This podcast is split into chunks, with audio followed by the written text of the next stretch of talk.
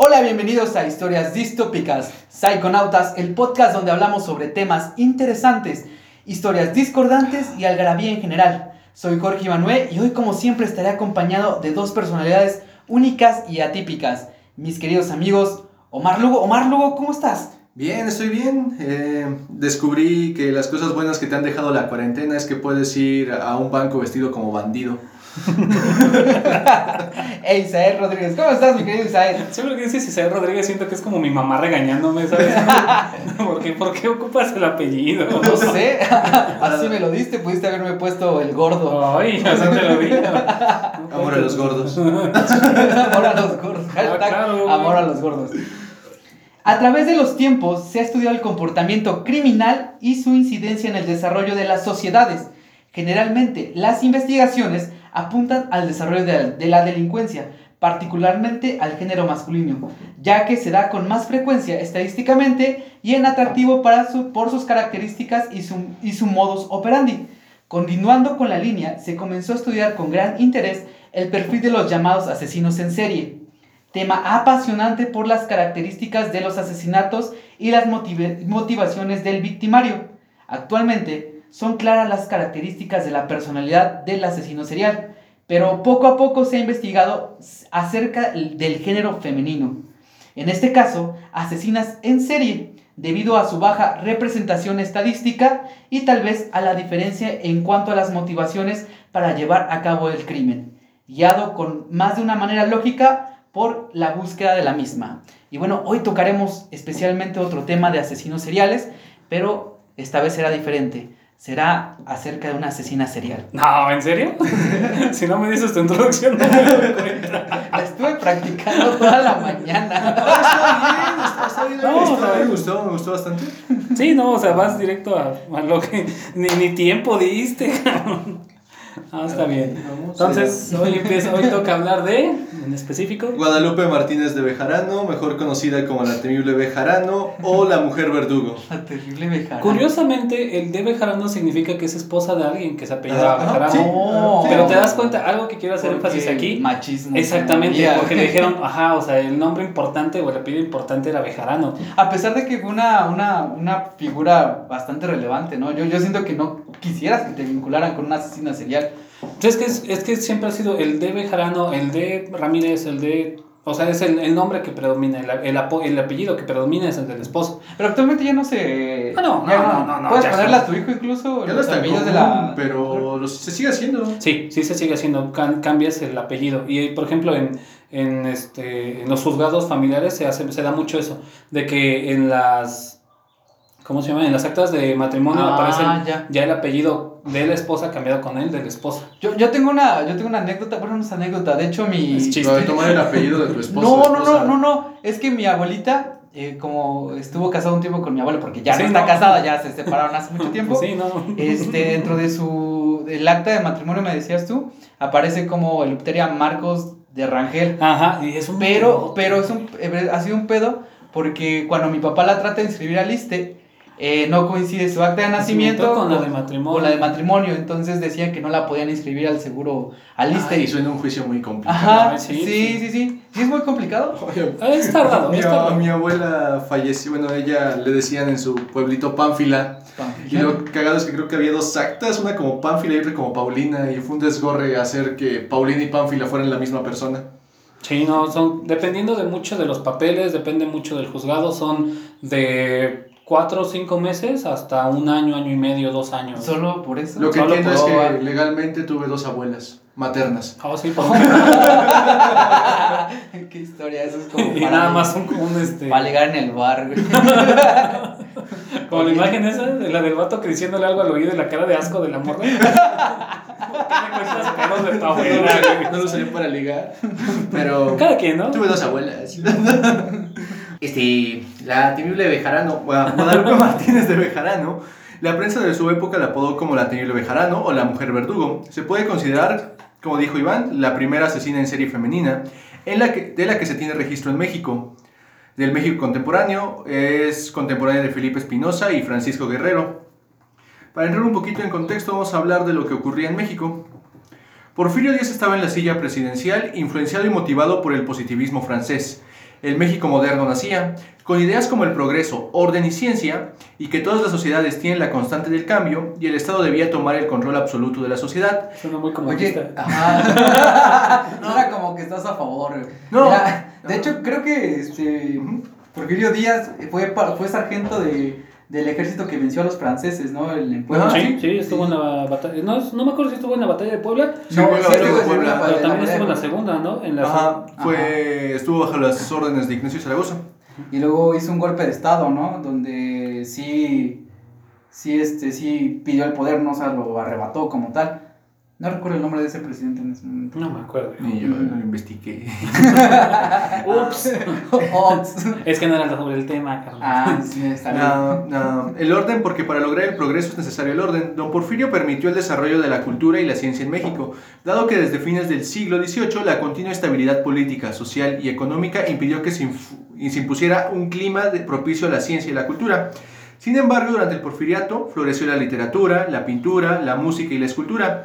Las actividades científicas fueron promovidas desde el gobierno, pues se consideraba que un avance científico del país podía conllevar a cambios positivos en la estructura económica. Fue entonces cuando se fundaron institutos, bibliotecas y sociedades científicas, asociaciones culturales.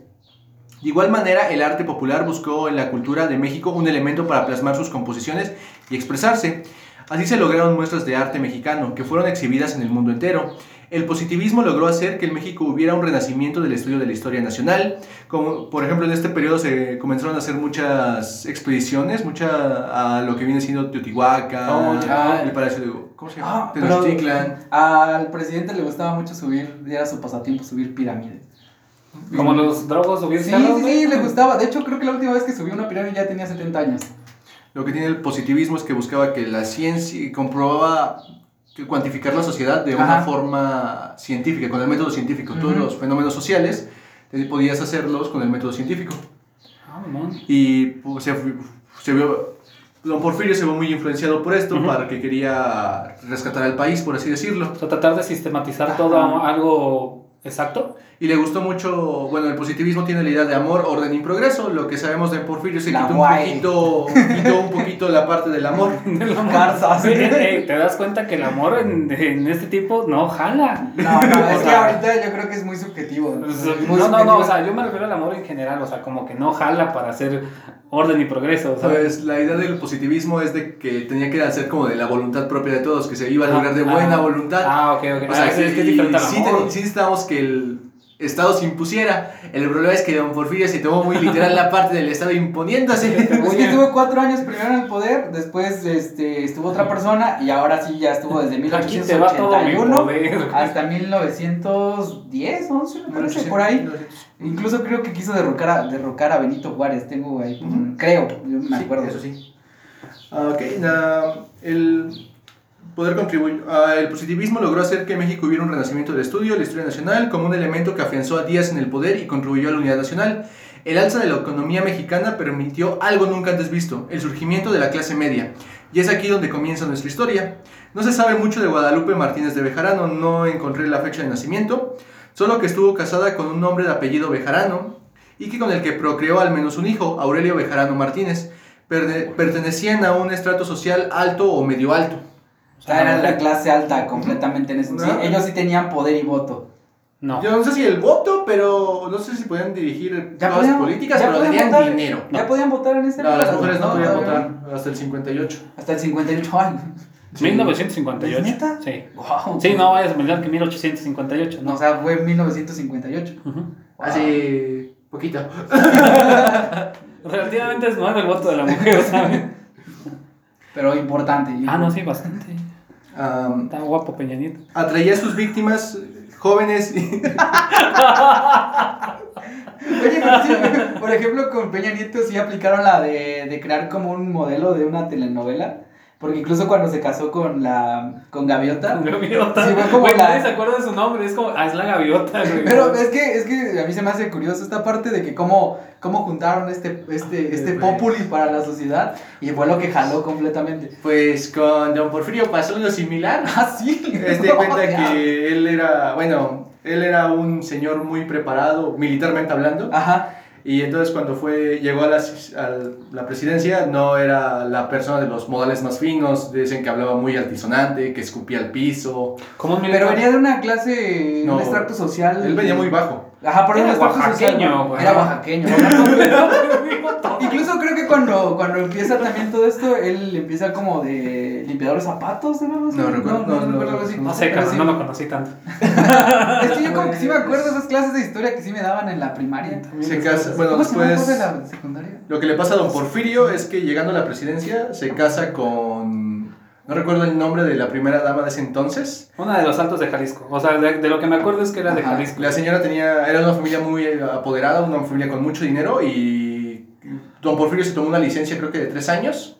Cuando regresa al poder, haz de Ah, cuenta que su sí, esposa le dijo, no, a ver, vie- viejo, párate así o habla así. Le, A ver, pon los libros en tu cabeza para que algo así. camine recto. Algo lo de mujercitas, pero con don Porfirio.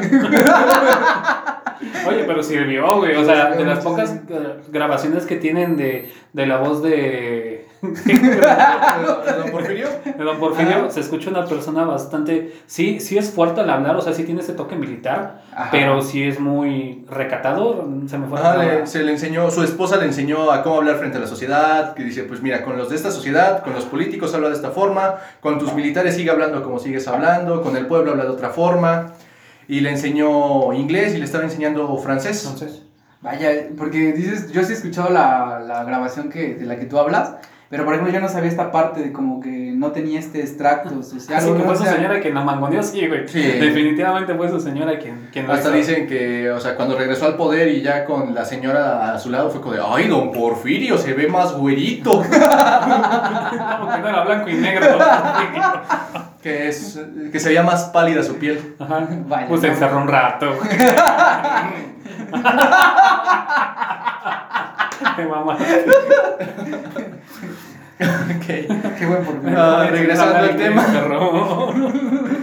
Ah, regresando al tema, la temible Bejarano atraía a sus víctimas, jóvenes y niñas pobres, ofreciéndoles empleo como sirvientas en su casa. Las conducía a su domicilio, ya instaladas mostraba sus verdaderas intenciones. Fí- fíjate que, por ejemplo, lo que estás contando me recuerda mucho a, a Bathory, Ujú, que la fue una, igual una asesina serial de Hungría, me parece. Pero fue de, Ah, de, de- Rumania, como de- de Europa Rumania. Occidental, ¿no? Ajá, sí. ¿No? Y, este, y era básicamente, pero era de sociedad alta, la señora, secuestraba, no secuestraba, también les, les ofrecía trabajo Ujú. y las asesinaba para quedarse con su sangre, ¿no? Ah, ya, ya, ya. Ajá, y se bañaba con su Sí, sangre para ser siempre joven, ¿no? ser siempre joven y eterna y siempre bella. Ah, la primera víctima de la que se tiene registro es Casimira Juárez. Tengo entendido que era una niña aproximadamente 10 años.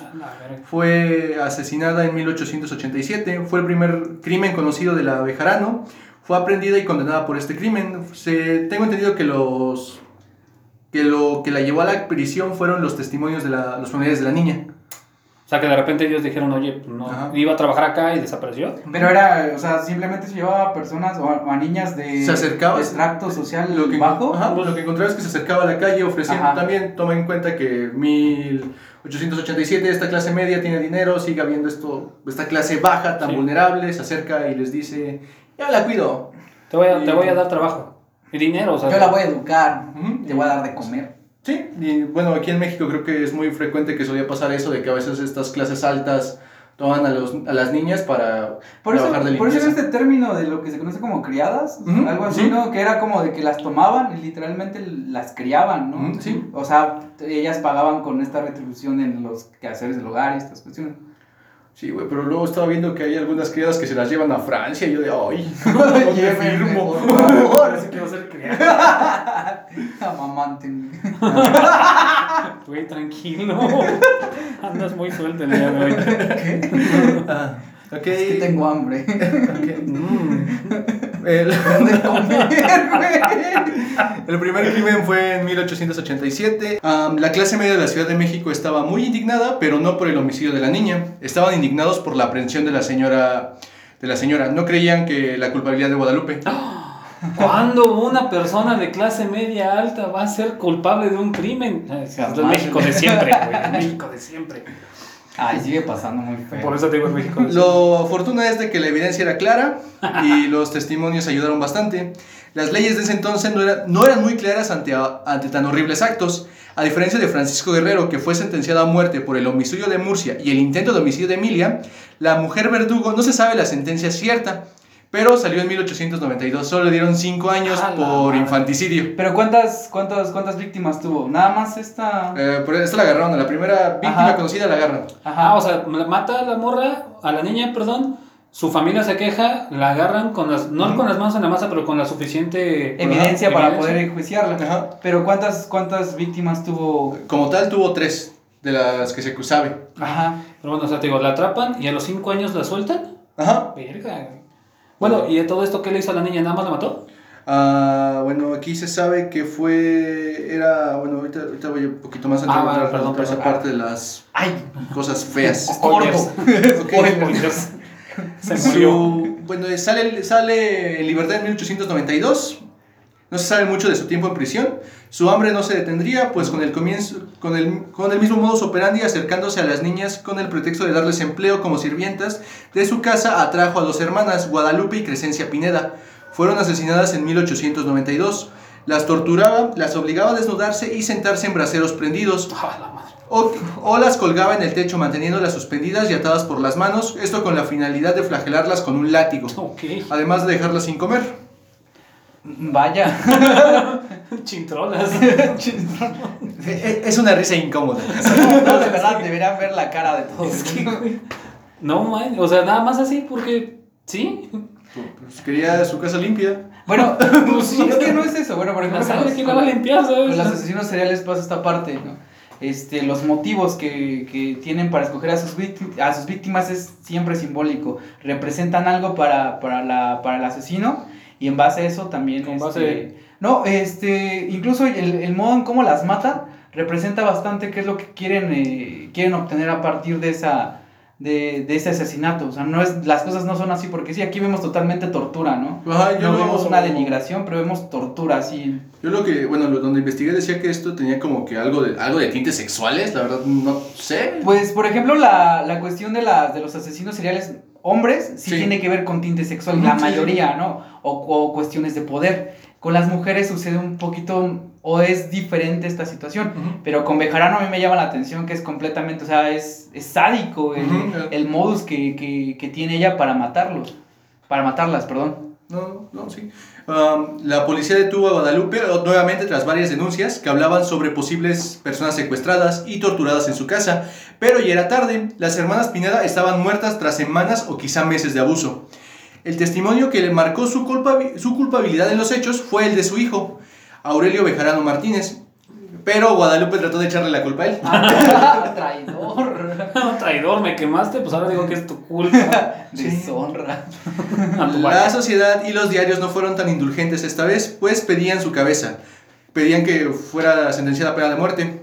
Y nuevamente, debido a que las leyes no eran muy claras con estos, este tipo de crímenes y con el infanticidio, fue sentenciada a 10 años con 8 meses. Es que no solo con el infanticidio, o sea, a nivel general con los asesinos seriales no empiezan a catalogarlos a partir de 1950, 60, Ujú. igual en Estados Unidos, que fue un psicólogo que dijo, ay, aquí hay algo raro con estos asesinos. Son diferentes en el modo en el que solo van y matan a una persona. Sí, pero... Perdón, perdón que te interrumpa, Ah, pero sí, por sí. ejemplo con Cállate. Francisco Guerrero... Por ejemplo, con Francisco Guerrero dabas- lo, lo agarraron por, lo agarraron por un homicidio, el primero, Ajá. y un testimonio. Ajá, y le dieron sí. pena de muerte. Que el güey después tuvo suerte. Y lo indul- indultaron. Le, redujeron, le- le redujeron la condena y lo indultaron. Y luego la segunda vez que lo agarran Fue sentenciado a pena de muerte, pero fue por un intento. Pero es que también aquí vemos la diferencia de clases sociales. Ajá, es un punto muy importante. Ajá. En primer lugar, contamos que es mujer. O sea, o sea, date cuenta que es diferente. O sea, las motivaciones son diferentes. Sí, las motiv- Las Pero no lo sabemos realmente. Porque aquí sí, como Hay que todavía no- hay muy poca información y realmente no hay como especificaciones de cuántas veces lo, cuántas veces lo hizo, en cómo, en qué, lo, qué es lo que posiblemente a ella le motivaba para realizar este tipo de actos, ¿no? Yo la, yo la comparo a ella como por ejemplo con Bathory, que Bathory sí sabe exactamente que era como esta parte del narcisismo y que no quería llegar a ser nunca vieja y se quería sentir totalmente siempre joven y bella. Pero ella no se especifica realmente cuál es su motivo real. Ujú. Conocemos el modus, el, el- la conducta, pero no, con- no conocemos el, ¿Qué es lo que le el lleva a esa antecedente, qué es lo que le llevó a esa conducta específicamente. Pero digo, o sea, es, es, uno es, es que es mujer. Que, que sí, quieras o no más decir, que sí cambia la... la ¿Las leyes? la- ajá, las, leyes. penas? Las penas. No, No, más porque bien con las de- conductas, ajá, ¿no? ajá, El la de las conducta. conductas. Y aparte el hecho de que, como ya lo dijeron ustedes, es que es clase media alta, o sea, Ujú, era una eso. persona importante. Tú, qui- tú no, no sabemos si en, ese, en esa época fue, ah, ¿sabes qué? Te da una mordida, primo, y ya con eso, pues dejas que 5 años, 6 años o 10 años. A diferencia de un intento de Sí, homicidio. O sea, fue un intento de homicidio porque recordemos que con Guerrero, eh, después del indulto, él ya había purgado esa pena. O sea, ya Ah, no se sí, iba a. Ajá. Y se viene un intento de homicidio y le dan otra vez pena de muerte. Que digo, se salvó, entre comillas, porque se murió de... Sí, llegó, llegó, llegó, llegó. no llegó, no llegó a su pena de muerte. Es que los, los asesinos seriales no se van a detener, ¿no? Y a mí me gustaría, o sea, estaría bien interesante saber por qué este eh, Bejarano, cuáles eran los cosas, de dónde creció, de dónde viene, quiénes fueron sus papás, cuáles son los- las motivaciones reales, porque conocemos todo esto, pero no hay un, un contexto, sino hay un precontexto antes.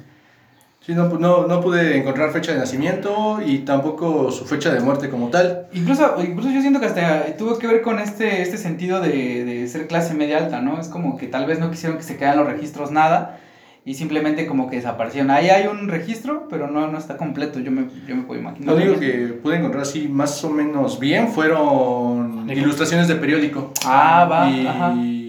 De encabezados de noticias que Ajá. le dicen, la agarraron por matar a dos, le dan 8 años, 10 años, 8 meses y a su hijo 2 años.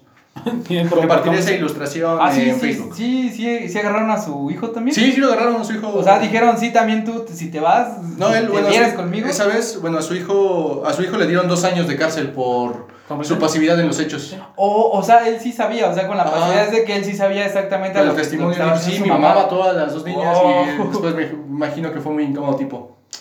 ¿Y por qué no lo dijiste? Eh, eh, eh, este, sentenciado dos años. Chale. Bueno, mínimo fueron dos años. Pero entonces, ok, dices que no hay como mucha información. ¿Qué pasó con ella después de...? Ah, fue recluida en la cárcel de Belén para mujeres.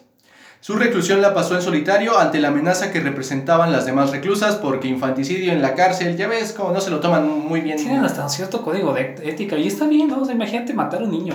¿sabes? Pero es, es como esta venganza, ¿no? Que es como este karma que... No es como, Es que karma, no digo, es como- ah. yo lo tomo más como un código. El Ajá. hecho de que, ah, ok, o sea, llegas a la cárcel, ¿por qué llegaste? Ah, por matar a un güey, ah, va. Por matar a un niño, ah, sí, perro. O por, o por, por violación también, o Por- sea, a los, a los que violan niños les va de la chingada en la cárcel. Por ejemplo, cuando, lo- cuando sentencian a alguien ahí dentro de la cárcel no dan su... No, no dicen nunca por qué los metieron. Sí, O sea, bueno, es sí. que lo que pasa es de que se pasan mucho tiempo los reos, se la pasan leyendo periódicos. Ajá. Y entonces Oh. en los periódicos sale que esta persona mató a este y ya va sen- sentenciado a juicio o que va a estar y entonces pues ya más o menos, ya saben, o luego entre los mismos En- con los guardias, guardias, los o guardias dicen, pues ese güey, este güey hizo esto. Bueno, ya son guardias, son custodios. Y al menos tengo entendido, en Estados Unidos, hasta donde tengo entendido, sí tienes que más o menos como decir por qué estás ahí. Ajá. Es Para- como para que te acepten en el grupito. no, o sea, fuera de gorro sí hay como un código que entre más mierdas seas con niños y todo eso, peor te va en la cárcel. Te violan. Hay sodomización, hay... Sí, Sí, o sea, ajá. te hacen lo que hiciste. a las reclusas quienes se aborrecían por sus terribles crímenes, donde murió por causas naturales antes de que, de que su condena se cumpliera. Y curiosamente, Antonio Vargas Arroyo compuso un corrido en su honor. ¿Quién? A un compositor mexicano que hacía Perdón. corridos, no tumbados. No, De los chidos. De los chidos. Y no quiero hacer una imitación de corrido porque no creo que me salga. No, Así que solo voy a Somos del centro citar a este del- corridazo.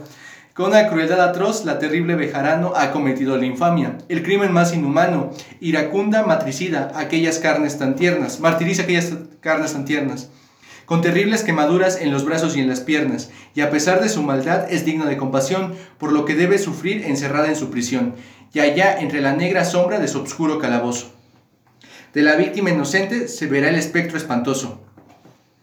Y José Guadalupe Posada Aguilar, creador de la Catrina, de Aguas, señor nacido en Aguascalientes, hizo muchas ilustraciones de ella de la época. Para los periódicos mismos. Ajá. Para Ajá, los periódicos. Para los periódicos. Y Es- algunas están en museos de ilustración. Ah, se van a subir. ¿Las vas a subir? Mm, sí, los voy a compartir. Para igual, este, Por el ahí. corrido se va, si está en, No encontré el corrido, ¿No en, el no encontré el corrido en YouTube ni en Spotify. Bueno, es que está, está curioso la historia de los corridos, es un tema muy interesante. El hecho de que los primeros corridos fueron de la época de 1800 y están gra- hay unos que de 1900 que sí están grabados. No. Sí. o la otra de que, o sea, no están grabados, pero han sobrevivido. Yo pensé que los corridos venían como esta idolatración a los, a los narcos. No, no, no, esos son los narcocorridos, esos una parte Los corridos eran. México tenía mucha, mucha población analfabeta. Ajá. Entonces era como una forma de difundir las noticias o lo que estaban haciendo estos, Oh. las- estas personas importantes en un corrido.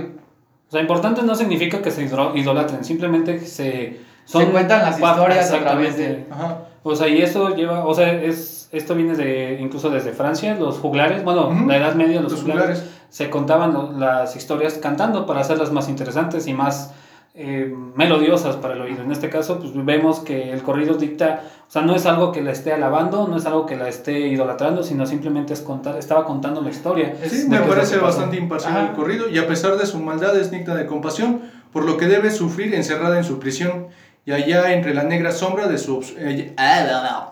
allá entre la negra sombra de su oscuro calabozo. Quería salir el corrido que hay en ti. güey. Ay, güey, te albureé.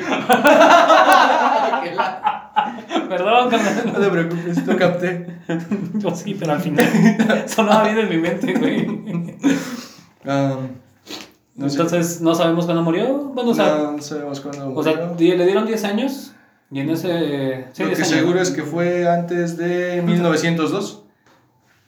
Y ahí murió. No, no se sabe exactamente nada. No, O sea, somos- causas, definen causas naturales, pero causas naturales en prisión puede ser que te dio un infarto o alguien te... O que te desangres natural. A tu cuerpo no quiso la sangre que le hicieron en el hoyo, se fue o que alguien la fileteó. ok. Y Bueno, yo termino con esta parte de que las mujeres asesinas en serie siempre o por lo general actúan solas. Son a menudo maduras, cuidadosas, deliberadas, socialmente adaptadas y altamente organizadas. Ellas usualmente atacan a sus víctimas en sus casas mismas o lugares de trabajo. Ellas tienden a utilizar un arma específica como veneno, inyección letal o sofocación. Bueno, lo que yo trato de explicar aquí es de que tienen el modus operandi siempre, o por lo general es diferente al de los hombres. En este caso, yo, a mí me, lo que me super llamó la atención de este, de este personaje es el hecho de, la, de cómo torturaba a sus que fue muy víctimas. personal. Sí, sí, sí. Y Muy no sé, intenso. muy intenso. Pero te das cuenta del, del, este, de lo que nos decías, eh, sí encuadra en muchas cosas. Era una persona que estaba acomodada, si quieres verlo económicamente, eh, lo hacía en su casa, o en, o, en este caso era ama de hogar, en su lugar de trabajo también a la vez. era como este, home office. Como- pero, pero sí son, son puntos que, que sí encuadran dentro del, dentro del perfil que tú nos dices de las, de las asesinas seriales, que igual son pocas. Sí, de hecho, estadísticamente representan la minoría. Pues de México solo conozco dos. Eh, la Bejarano, Bejarano y a la Mataviejitas. A la Matavejita, un tema bien que interesante igual la. Matavejitas es este... Oh, la Matavejita es todo un caso. Sí. De Pachuca, por cierto. Ah, Nació en sí, Pachuca. nació en Pachuca. No, sí. Orgullo de alguense. no es cierto. Los No. pastes, la Matavejitas y el santo. Oye, y los dos eran luchadores. Oh, sí. Pero el santo está chido. Ah, sí, el santo sí era chido. Pero por ejemplo, ella, la Matavejita, sobresalía físicamente. o era una mujer alta para. Grande y fuerte. Era pues era luchadora, güey. Pero pasaba inadvertida entre, entre las personas. Era de esta mujer Pues muy es que alta. ocupaba máscara, baboso. No, no, no, no. O sea, en general, o sea, cuando estaba en compañía, Ah, siempre manejaba un perfil bajo. A veces ni te das cuenta que estaba ahí. Es en serio, así lo, así lo Te el camuflajeaba con el entorno. Invisible. Cosa curiosa, se apellidaba Samperio. Y Juan, que me está escuchando, va a saber qué pedo con eso. Saludos, Juan. Saludos, Juan. Saludos, Juan. Un Sí, a Juan. es, que me, es que me pidió saludos. Ah, oh, Sí. el primer Saludos, fan. Juan. Psiconauta fan. Ok, este, ¿qué, qué nos estabas contando de Ya, la- precisamente de eso, ¿no? De cómo, cómo se, son diferentes los asesinos seriales de los hombres a las mujeres. Y a mí me, me hubiera gustado más tener más información acerca de Sí, este, de este personaje, ¿no? ¿Te imaginas?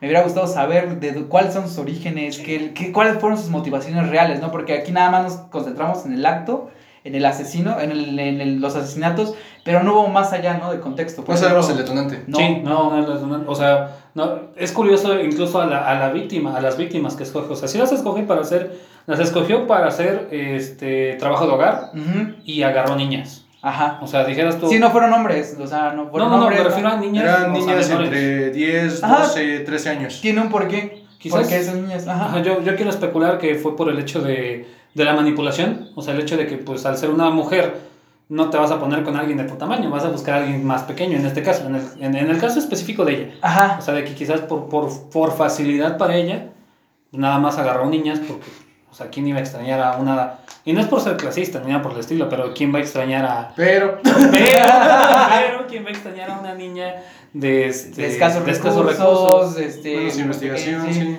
No, es, pero por ejemplo con lo que dices es de que cuando hay, bueno, los casos registrados de asesinas seriales, cuando son personas más, más, más fuertes o sean hombres, atacan con veneno, por ejemplo con un arma de fuego. Ujú. O sea, no es como, no es como de que van en la calle y raptan, ¿no? Sí, no, no, Porque no, no. los hombres, los hombres, los asesinos seriales casi todos cazan, salen como a cazar.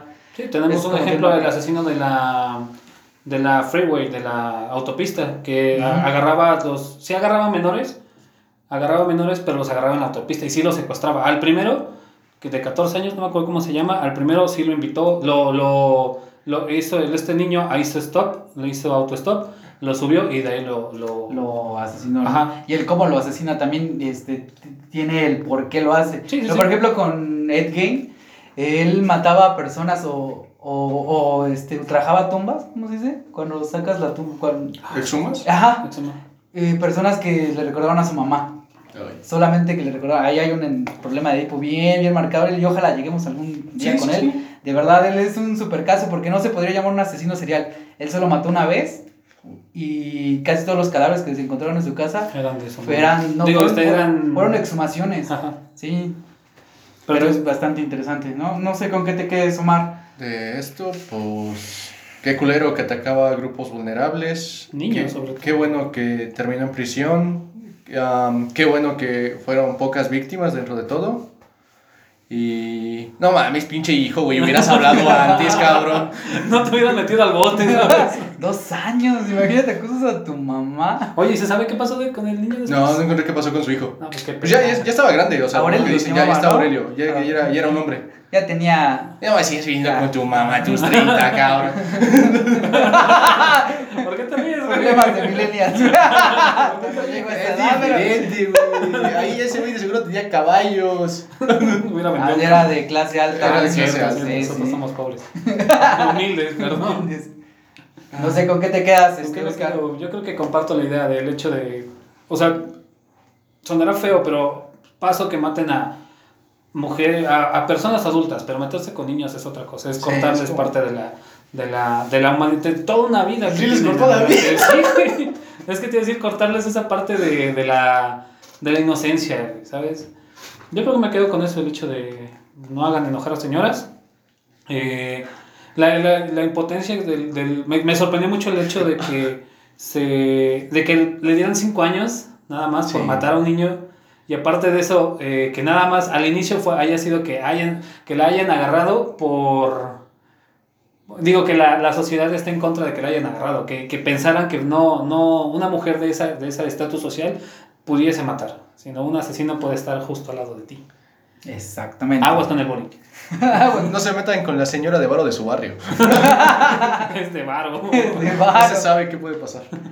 Iván, Bueno, yo me quedo precisamente con esto que acabo de decir. Es, eh, me hubiera gustado más información. De verdad, creo que hubiéramos podido agarrar un- o poder crear un perfil un poco más amplio y más específico a lo que fue este personaje. Eh, cons- coincido con todos, con todos ustedes, con ustedes dos, que esta parte de que lamentablemente eh, los asesinos seriales atacan a grupos vulnerables porque lo que no quieren es ser atrapados, o la mayoría no quieren ser atrapados.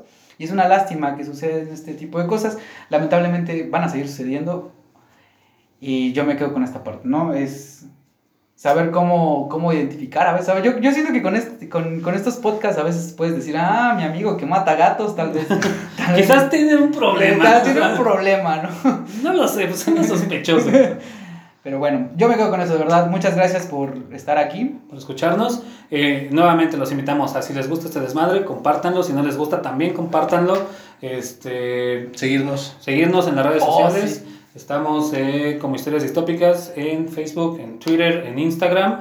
en Spotify, en Spotify y, Google Podcast. y Google Podcast. Sí. ah, bueno. Sí, sí, estamos en Google es Podcast. que nadie escucha Google Podcast. pero- Yo una vez lo descargué. Ah, nuestras redes. Sus redes, Iván. Ah, mi red, este, yo estoy, me pueden encontrar en Facebook como Iván Rangel Pescado. y en, en Instagram como arroba Iván Rangel.